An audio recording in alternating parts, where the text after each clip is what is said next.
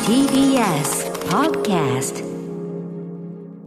5月23日月曜日時刻は6時30分になりました TBS ラジオキーステーションにお送りしているアフターシックスジャンクションパーソナリティは私ラップグループライムスターの歌丸ですそして本日のパートナーは TBS アナウンサー熊崎和人ですさあここからはカルチャー界の気になる人物動きを紹介するカルチャートーク今夜のゲストは月1レギュラー覆面プロレスラーのスーパーササダンゴマシン選手ですこんばんこんはばんは。よろしくお願いしまます。笹団子さん誕生日プレゼントなんか今ねいただいてしまってありがとうございあまりすがとうございます。とんでもないです。あの、つまらないものですが。ねぜひお蜜伝えろくださいラップ蜜ろラップです、これが。蜜ろラッププって言うとね蜜ろっていう人がラップするのかなと思っ たら違うんですよねああのの、要は、その上、プラスチック製の、こう、ラップの、その台所周りですから、ラップの代わりになる、その何度も何度も洗って使える、ラップなんですよ、これ。エコーな蜜ろうっていうからから蜜そのそうですそうでブンすブンブンの蜂の蜜のろうで作ったへ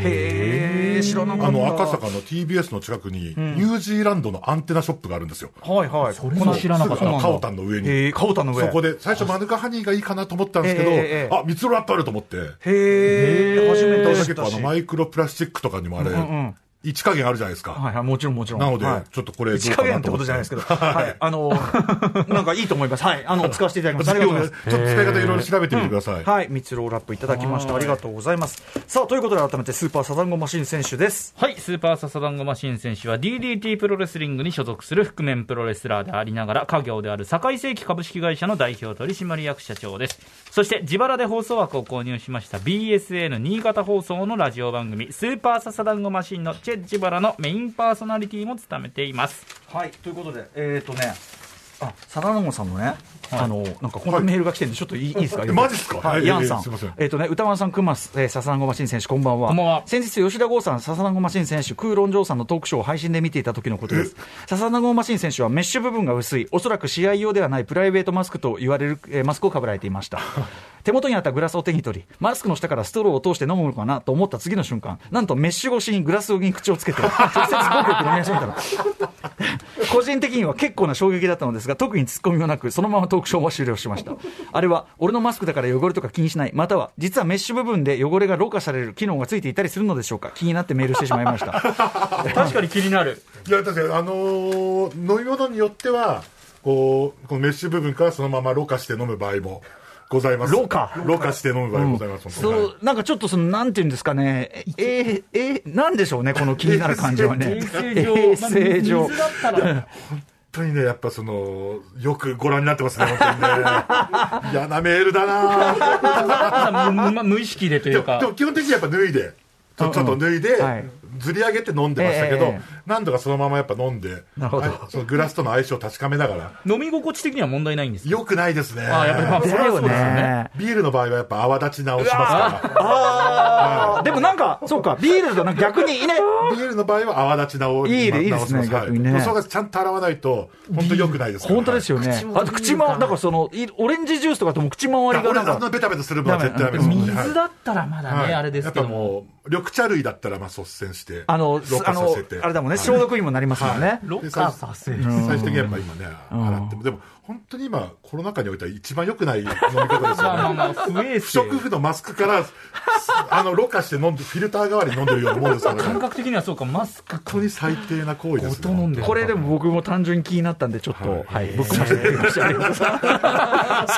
そそんな爆弾を持ってましたからはい、失礼いたしました。はい、えー、ということで、あの、笹団子さんさんね、いつもいろいろやっていただいておりますが、はいえー前回はね、スーパーサザンゴマシン入門先週編ということで、はい笹団子さんの人生を伺ってきました。はいはい先週編、まだ入り口のあたりでしょそうなんですまだ高校を卒業してなかったですもんね、確かねこれ以降、またね、はい不運、立志編、まだまだ続くということでしょうそうかなんねですそうなん。本日は何を、じゃあやるんでしょうか。だから今日はですね、もうこのタイミングでございますから、あの、お誕生日になられた歌丸さんのためにですね、ええはい歌丸さんはどんな53歳になるべきか、有名プロレスラーの53歳から考えてみたをお送りします。おプロレスラーの53歳、かん考えさ、あの、勉強させていただきます。願いします。 After Six Junction. この時間はカルチャートーク、ゲストは月1レギュラー、新潟在住の覆面プロレスラー、スーパーササダンゴマシン選手です。改めまして、よろしくお願いします。はい、よろしくお願いいたしお願まいす。します。さて今夜はですね昨日歌丸さん53歳の誕生日を迎えたというこ失礼いたしとでます記本念し当にはいて歌丸はどんな53歳になるべきか有名プロレスラーの53歳から考えてみたというお話なんですが、はいどういう話でしょうかもうどういう話も何もですよ。まあまあそうですね、はい、何もまあ、歌丸さん、本当に53歳、まだ成り立て、まはだい24時間もま成り立ってほやほやですよ。ほやほや、はい。はい、でどんな53歳を目指そうかと今、すごくね、まだ模索中だと思うんですよ、53歳像どんな53理想像をね、 53の何かこう、何かに向かっていくみたいな、そういうイメージじゃないですよま。だまだ多分だっていうぐらい、まだイメージできてないそんなにねと思うんで、節目って感じもしないですけどねその40はいちょっと50やっみたいなぱり手助けとなるべくですね、まあ、道しるべね、先輩戦たちのね。はいそ先の人たち先が輩プロレスラーたちが53歳の時に、まあ、何をしていたのか、まあ確かにそ気になるしてうん、どんな決断や挑戦をしていたのか、そういう先人たちに、ね、学ぼうということで、ちょっと歌丸さんの次なる目標をそっと提案したいと思っております。は53い通常のアスリートであれば53ってな、ね、もうとっくに引退とかしててもおかしくないでそすれけどがまたプロレスラーの場合、どんなです53よね歳を過ごしているのか確とかにいう確こかとに確かになんです。はいはい、じゃあぜひよろしくお願いします。じゃあもうはい始めてよろしいでしょうか、はいお願いしますお願いしますい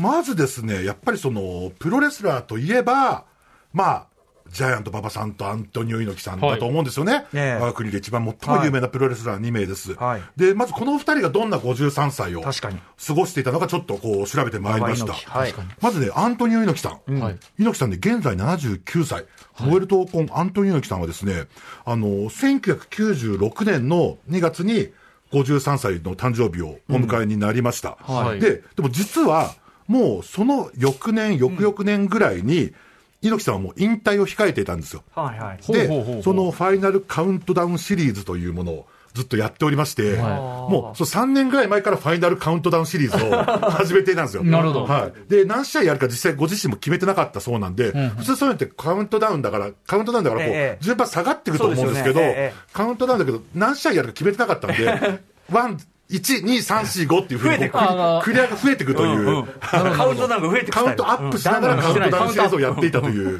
はい猪木さんなんですけじゃあどまもだ試合は続行されてたわけです続ね。行してたんですよ。現役ですねそう。でも、こう、試合中の動画とかもあるんですよ。ええその、あるんですけれども、その、めちゃめちゃコンディションは良さそうなんですけれども、ええ実は猪木さん50歳をん、こう、過ぎたあたりからですね、ええあの、政治家としての活動もやってらっしゃいましはいはいはいはいて、どちらかというとそちら方面スポーツ平和のと、はい、うんスキャンダルが噴出しておりまして、スキャンダルうんそう、ススキキャャンダルが結構出てるんですよ。それでああ、結構スキャンダルが、まあ、その、審議のほどとかも明らかになったりなっていなかったりする部分も結構あったりとかしなて、るほどなるで、それ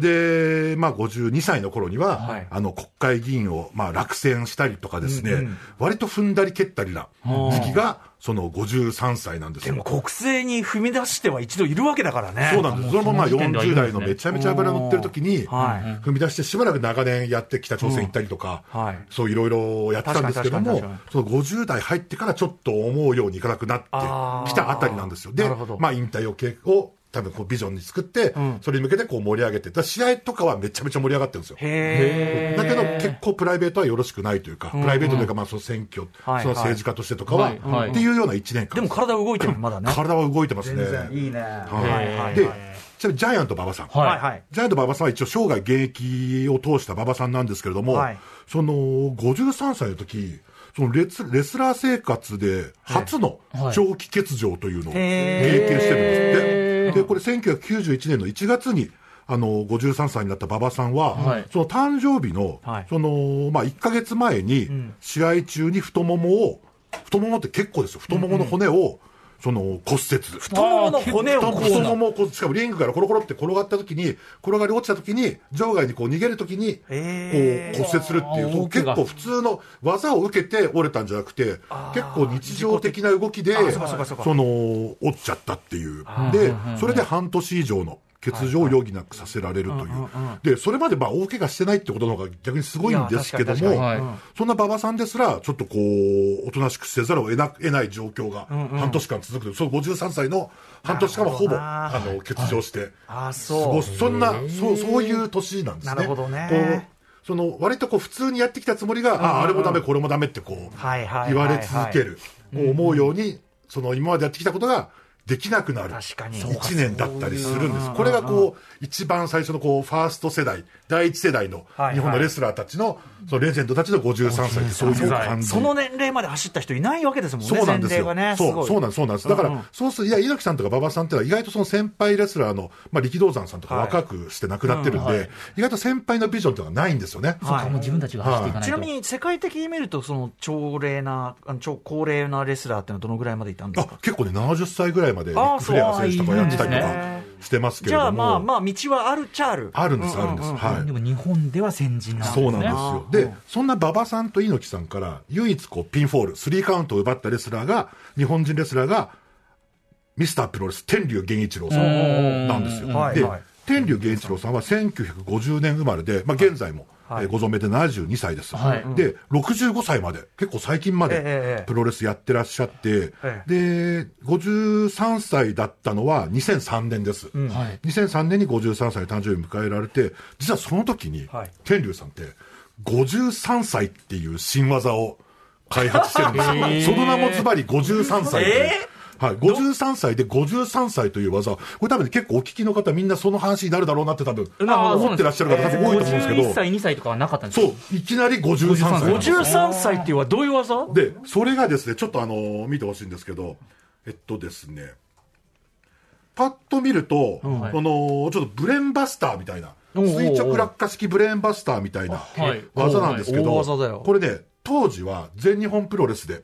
欧州戦場にしてて天竜さんなんですけど、はい50歳ぐらいまでは結構タイトルマッチ戦線にもええ絡んでいたんですけども、その2003年に入ってから53歳になる年ぐらいから、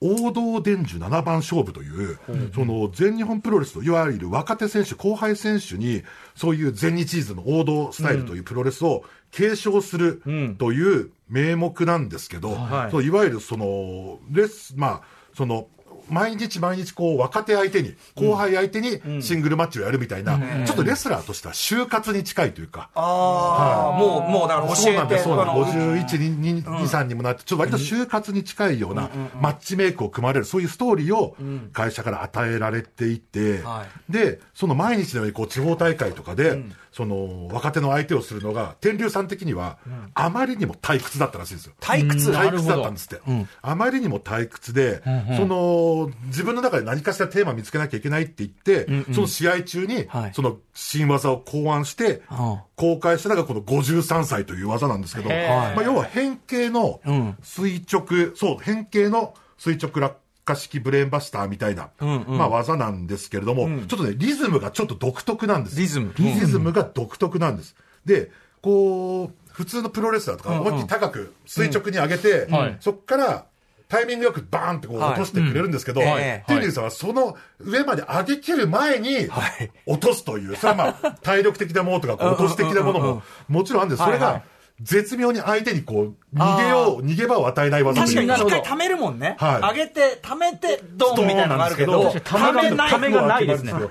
のままにいきますね。なんか流れのままにこう53貯めない。こっちはためないんですよ。で、それまでの天竜さんの技は、この、パワーボムという技ですよ。パはいワーボムという技。こう相手を完全に頭上まで抱え上げえてえ、抱え上げて、あのー背中かはいらはいリングにこう叩きつける。ええ背中と後頭部をリングに叩きつける技だったんですけど、この技がですね、ええ相手の体重を思いっきりこう上げなきゃいけないんで、ええこう、年齢とともにですね、こう技を失敗することも増えてきてたんで腰にも来そうです、これ。あとね、やっぱ時代なんでしょうね。あの、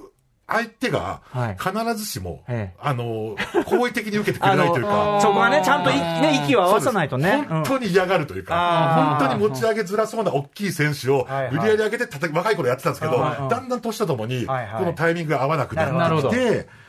で、なんならそれちょっと後ろに倒れたりとかするとん、自爆しちゃうんですよ、ね。こっちが危ないそ確うか。自分が相手にブスフォールされちゃうよううんな状態になっちゃう中で、この53歳っていうのはこう不完全な状態で、はい落とせば落とすほど相手にダメージを与えることができるという。なるほどなるほそうそれでも本当にね、脳天から突き刺さって本当に危ないとかってわけじゃなく、ええテニスはやっぱ上手に、それでも上手はいはいに、ちゃんとね落として、なんか結構腰砕けなだけじゃないかとかいう人もいたんですけれども、ええええそれでも実に味わいの深い、いい技なんですよ。 53歳。はい、で、実際その技で、その、その53歳の技を実際65歳まで使い続けて、その新日本プロレスの岡田和親選手という、はいはいもうはいはい超天才レスラーを相手にはい引退試合をやったんですけど、その時を見事にその技をへ決ーめて、へゴーール寸前までこう追い込んだという、あそうその技なんです。で、まあ、そういうふうにね、その、53歳って技ってのは何がポイントかというと、意外とその、基本的にレスラーとしてはもう就活中というか、えちょっとこう、周りはちょっとそろそろ天竜さんそろそろんじゃないんですかみたいはない流れの中で、こう、自分が自らこう生み出したはい技で、結局その技を使って、その天竜さんってのは、再度プロレス界のメインストリームに行くんですね。ほうほうほうここで2003年には、その長州力さんが旗揚げした、その WJ という、その伝説、まあ完全に吉田剛さん案件のはい、その団体なんですけども、その、その WJ とか、その2004年以降は新日本プロレスとか、ノアとか、そのハッスルとかっていう、そういう人気団体を、もう最強の外敵として、この53歳という技を武器に渡り歩いていくんですよ。へ結構この53歳でみんながこうその馬場さんとか猪木さんとかが、はいはいこうちょっとずつこうしょんぼりしていく時代に一人その、んこう自分の技をだ新か技をら、新たな、新たそうなんなです新曲というそうか、新たなキラーチューン作りましたみたそいうななねんです。で考えると歌丸さんもなんかちょっとこう、ここでやっぱ新技を作っていくっていうのが一個やっぱ大事なんじゃないかなと思って。僕にとっての、もうもう曲じゃないのだから、それでもは。曲なんですかね、そうラジオパーソナリティとしてとか、ラジオパーソナリティはい、としてとしての新技みたいな。新技、技、もともと技なんかないですけ前だっどた。ら、絶対こう20分ぐらい以内に、こう、ムービーウォッチメン、こう、一個の映画の映画表話しきれる、ええたのが、はいはいはいなんかこう、うまく落とせない時とかないんですかこう、うまくこう、入らないというか、途中でこう、ま、元からうまくできて、最初からうまく最一度も、一度もうまくなんかできてないんでね、別にそんな、あの、ないですけどね。こうどっかでこう、話なをん、かねできできなくなってきたことみたいなパターンでないないんですかねできなくなる、もっとだから、もともとできてねえから、別に何ができなくなったってことはないんですよね、スタートラインが低いねあ、ーこれ、あのいやいやいやいや僕、あのラップに関してもそうでね、あのスタートラインが低いんで、もうできる、できていくことばっかりっていうね、ありがたいことありますよね。今なやっおぱ、すやっぱこの謙虚さですよ。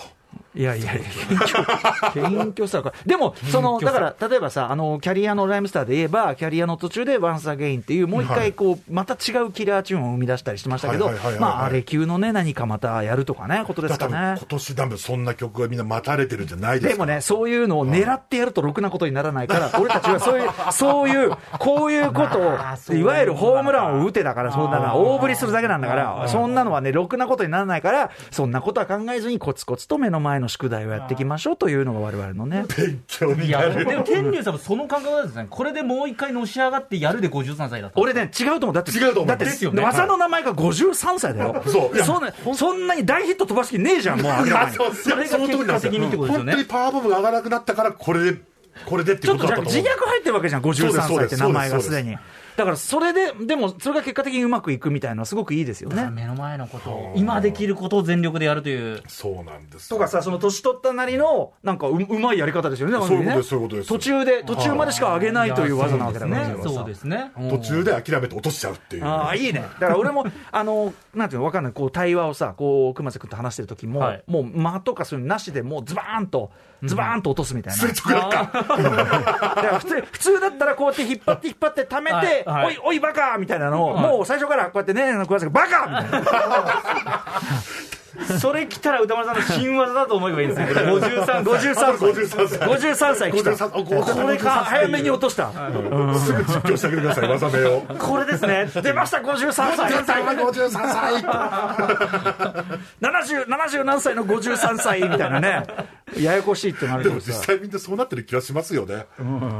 あと、ねあとちなみに、あの、蝶野正宏さんは、はいあの、53、御年53歳で、あの、バラ色ダンディの MC に就任してああ、まちすね。ょ、じゃあ私一緒に一緒に。そうです、そうです、そうなんです、そうなんですはいはいはいはい。 53歳であって、鬼立さんは、あの、6回目の現役復帰をしてるのが53あ、歳です。大仁田さ